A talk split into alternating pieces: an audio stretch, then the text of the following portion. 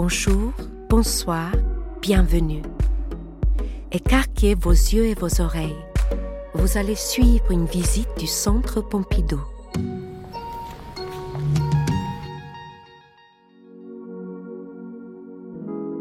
Imaginez, on est samedi, vous entrez au musée pour voir cette expo dont tout le monde parle, point de rencontre. Enfin, vous y êtes. Vous avancez dans la salle de l'expo, puis vous vous arrêtez devant une œuvre. Derrière vous, des gens s'exclament, pleins d'émotions. C'est vraiment magnifique. Quel chef-d'œuvre. J'en ai les larmes aux yeux. Et vous, vous ne ressentez rien. Pourquoi parfois on a l'impression de rester de marbre face à des œuvres contemporaines? Est-ce qu'elles nous font ressentir moins d'émotions que l'art classique? Ou alors on n'a juste pas assez de références pour les comprendre? Pour essayer d'en savoir plus, je suis allée discuter avec Frédéric Paul. Il est commissaire de l'exposition Point de rencontre au Centre Pompidou. Elle met face à face des œuvres de stars du musée comme Paul Klee ou Marc Chagall avec des œuvres d'artistes contemporains. Ces jeunes artistes ont passé plusieurs semaines dans des entreprises pour s'imprégner des lieux et créer des œuvres autour du thème de l'émotion. Je m'appelle Frédéric Paul, je suis conservateur pour les collections contemporaines au Centre Pompidou. Euh, cette thématique est une thématique qui n'est pas aussi évidente qu'il n'y paraît. Euh, c'est une thématique qui peut paraître au grand public naturelle parce qu'elle est attachée traditionnellement à la réception de l'œuvre d'art. Une œuvre qui fonctionne, comme on vient de le dire, c'est une œuvre qui émeut, c'est une œuvre qui, voilà, qui, vous, qui vous transporte d'une manière ou d'une autre. Euh, la difficulté, c'est que on peut faire des œuvres à sensation. Fait beaucoup de grosses productions destinées en effet à grands coups d'effets spéciaux ou de grands sentiments à euh, provoquer des, émotions, mais des émotions qui sont un peu chartées, qui sont un petit peu normées.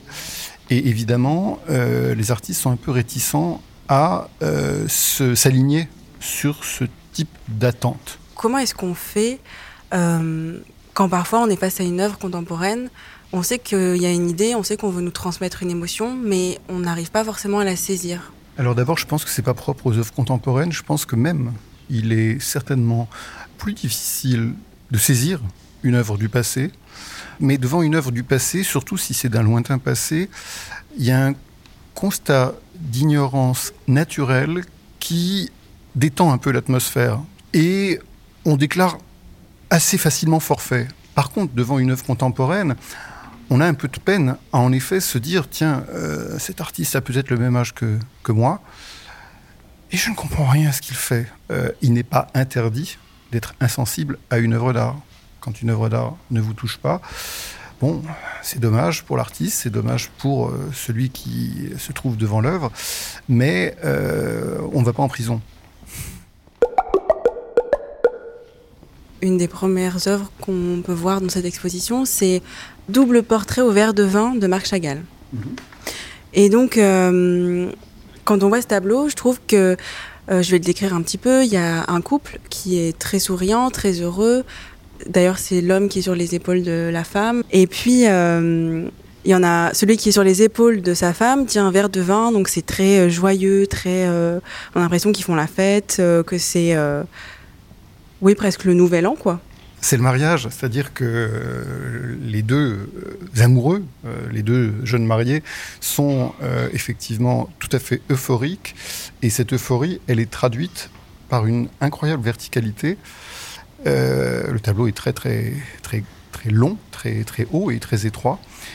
Et euh, la bizarrerie, c'est que c'est euh, la femme qui porte l'homme sur ses épaules.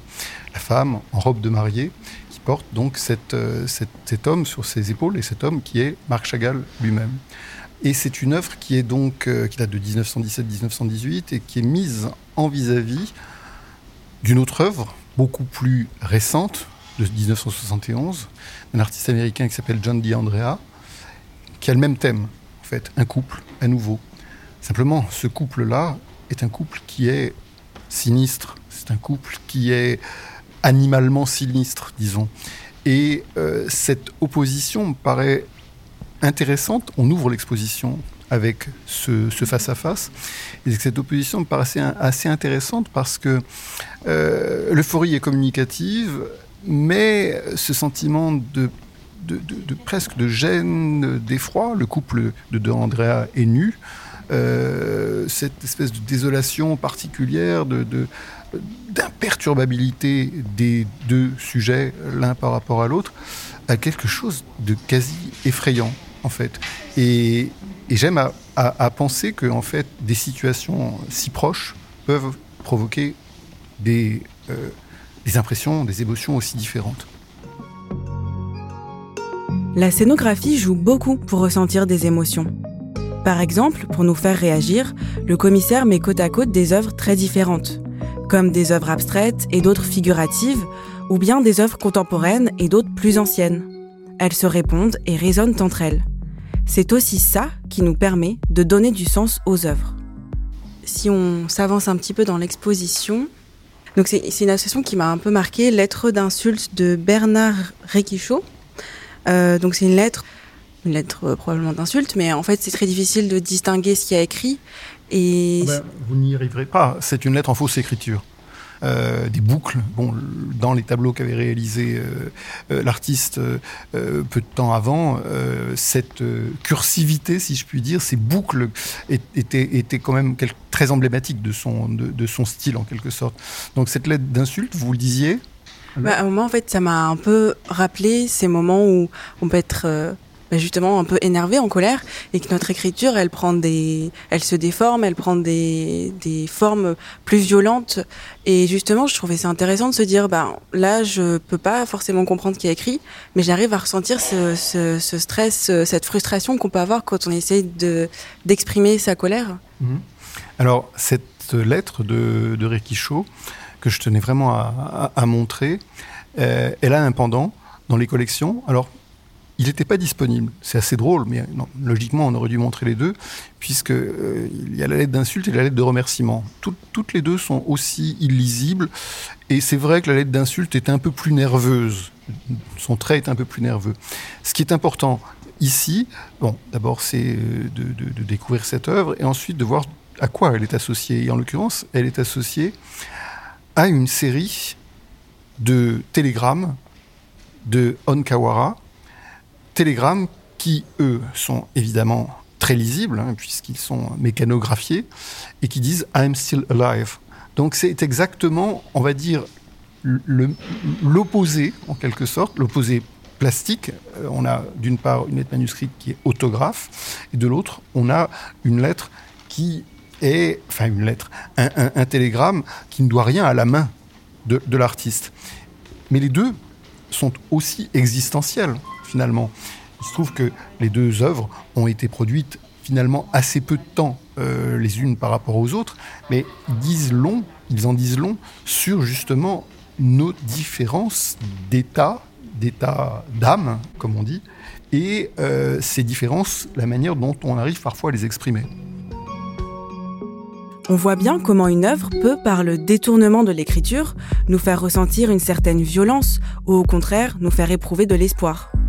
Mais quand une toile ne nous fait ni chaud ni froid, ne nous procure aucune émotion, comment faire pour ressentir quoi que ce soit? Alors, je voulais aussi qu'on parle un peu de Barnett Newman. Euh, donc là, c'est une œuvre qui s'appelle Untitled, entre parenthèses, Jericho. Et donc, ce qu'on voit, c'est une grande toile blanche euh, avec un triangle noir.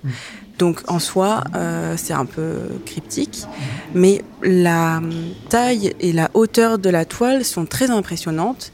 Et je trouve qu'il y a quand même un sentiment d'absolue, d'immensité qu'on arrive à ressentir, même si c'est très abstrait pour le coup. Vous évoquiez cet élan. Cet élan, c'est un élan mystique et c'est un artiste qui était d'une famille euh, très, très mystique et qui lui-même euh, l'était au fond. Et euh, l'œuvre ne s'intitule pas pour rien euh, Jéricho, hein, euh, épisode important de, la Bible. c'est, n'empêche, une œuvre abstraite qui ne dit pas donc de manière explicite ce vers quoi elle va. C'est une œuvre qui dialogue avec une autre œuvre du même artiste, plus, plus ancienne, une œuvre même assez, assez importante parce que c'est une des premières œuvres que produit Barnett Newman après euh, une rupture décisive qu'il fait avec son travail précédent, rupture qui va l'amener à détruire d'ailleurs tout son travail précédent. Et donc, euh, euh, l'œuvre de, Newman est à la fois, c'est vrai, géométrique, et à la fois, vous le dites vous-même, procure une sensation assez particulière qui est sans doute liée à cette forme de triangle, lié au caractère aigu, lié à ce zip, comme on l'appelle, hein, cette bande que peint euh, ici presque au centre, mais pas tout à fait au centre de la, de la toile, euh, l'artiste, et euh, inversement l'œuvre sur papier qui ouvre une sorte de brèche. Autant le triangle semble monter, autant la branche nous fait descendre dans les profondeurs. C'est voilà, c'est assez savant ce que je suis en train de dire, mais et, euh, il n'est pas capital pour le public peut-être de euh, savoir ça. Euh, l'histoire de l'art, elle est, elle est extrêmement importante, mais une histoire intuitive est vraiment très nécessaire aussi. L'art conceptuel, c'est quelque chose qui paraît purement mental, mais tellement purement mental que ne laissant a priori aucune part aux émotions. Et je le montre à travers d'autres associations qui sont euh, assez euh, antinomiques, euh, a priori, qui est celle de Rouault, Georges Rouault, sorte d'artiste expressionniste français quand même, et d'une pièce qui est autographe, en ce sens qu'elle est signée de la main de l'artiste, mais qui consiste uniquement en une ligne de texte euh, dactylographiée. Et la pièce de Rouault est une pièce qui est assez particulière.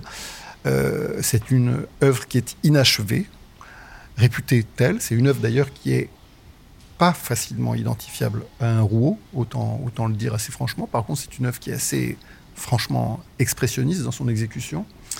Et c'est une œuvre qui, euh, dont la date est incertaine et elle est inachevée quelque part, c'est une œuvre qui se poursuit. Rouault s'est aussi rendu célèbre par euh, euh, un geste euh, tout à fait spectaculaire qu'il a, qu'il a commis sur la fin de sa vie, lorsqu'à l'issue d'un, procès très long qu'il a opposé aux ayants droit d'un de ses premiers marchands, à la restitution de ses œuvres, dont il était, ne voulait absolument pas céder donc euh, indûment à euh, ses héritiers, eh bien, à la restitution de ses œuvres, Rouault commet cet acte incroyable qui est de détruire les œuvres qui lui ont été restituées. Et c'est quelque chose, je trouve, d'assez formidable. Et on peut dire d'une certaine façon que c'est un acte conceptuel. C'est un, geste extraordinairement fort euh, qui a été filmé, qui a été constaté devant huissier. Bref, euh, tous les ingrédients d'une démarche à caractère conceptuel, et il n'agissait pas comme tel, évidemment, en faisant ça, étaient déjà réunis. Connaître l'histoire, la démarche, la biographie de l'artiste, ce sont autant de clés qui peuvent nous permettre de saisir le message qu'il ou elle essaye de transmettre. Par exemple, là, l'œuvre de Rouault est d'autant plus forte lorsque l'on sait qu'il a détruit la majorité de ses toiles lui-même. Mais si on arrive au musée sans rien connaître de l'artiste, serons-nous sensibles à son travail?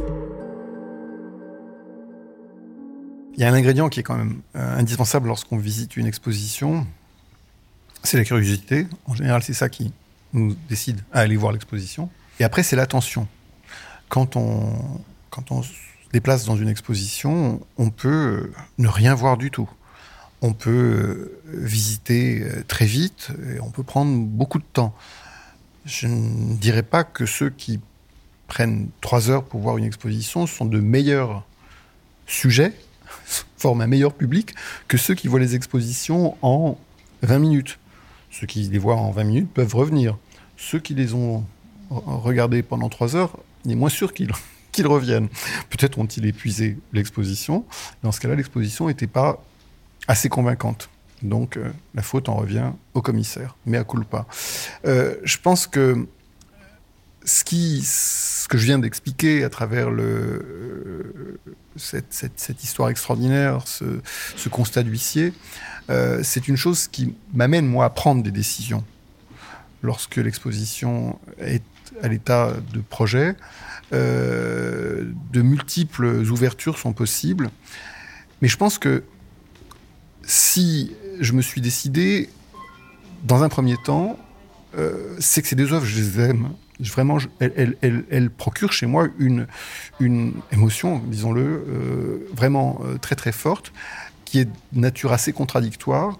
Et s'il me semble que ces œuvres peuvent toucher le public, c'est pas parce que lui va se conduire comme moi, on n'a pas la même sensibilité nécessairement, et je ne fais pas ce genre de projection, et c'est parce que l'inachèvement d'une des œuvres et l'état d'une process de, l'autre, l'état de, de, permanence de l'autre, font d'une certaine façon qu'elles se rejoignent. Et puis d'autre part, leur opposition plastique aussi fait qu'elles se rejoignent d'une certaine façon. Donc, euh, par contraste, elles peuvent aiguillonner l'attention du public. En tout cas, je l'espère.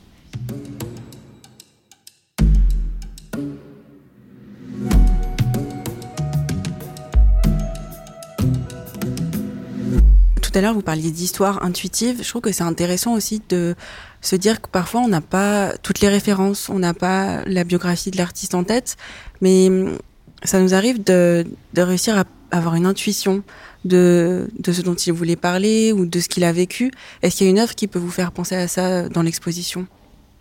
Absolument toutes. Toutes, si les œuvres manquent à ce programme, eh bien, euh, c'est d'ailleurs euh, certainement pas les œuvres parce qu'elles sont toutes d'un niveau absolument extraordinaire, mais c'est moi qui manque de sensibilité.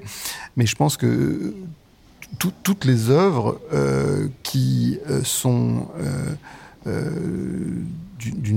grand, grand, niveau de qualité euh, vous transportent, sont faites pour vous transporter, pour vous, Alors évidemment, la sensibilité de chacun nous, nous, nous mène vers des, des, genres différents, on va dire des goûts et des couleurs très différents. Mais euh, une œuvre, elle est, elle est en effet, euh, pour le coup, euh, destinée à, euh, à procurer de l'émotion d'une manière ou d'une autre. L'artiste ne doit pas se fixer ce but, mais son œuvre doit immanquablement euh, l'atteindre. On n'est pas obligé d'avoir un master en histoire de l'art pour ressentir des choses. C'est comme quand vous allez voir un film de Tarantino. Il y a 300 références à la minute, à d'obscurs westerns des années 70 que vous n'avez probablement jamais vus. Mais est-ce que ça vous empêche d'être à fond avec Yuma Thurman pendant une saga de 4h30 Pas vraiment. Donc, la prochaine fois que vous irez au musée, Écoutez vos émotions.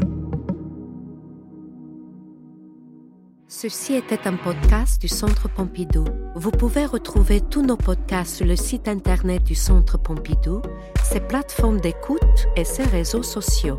À bientôt!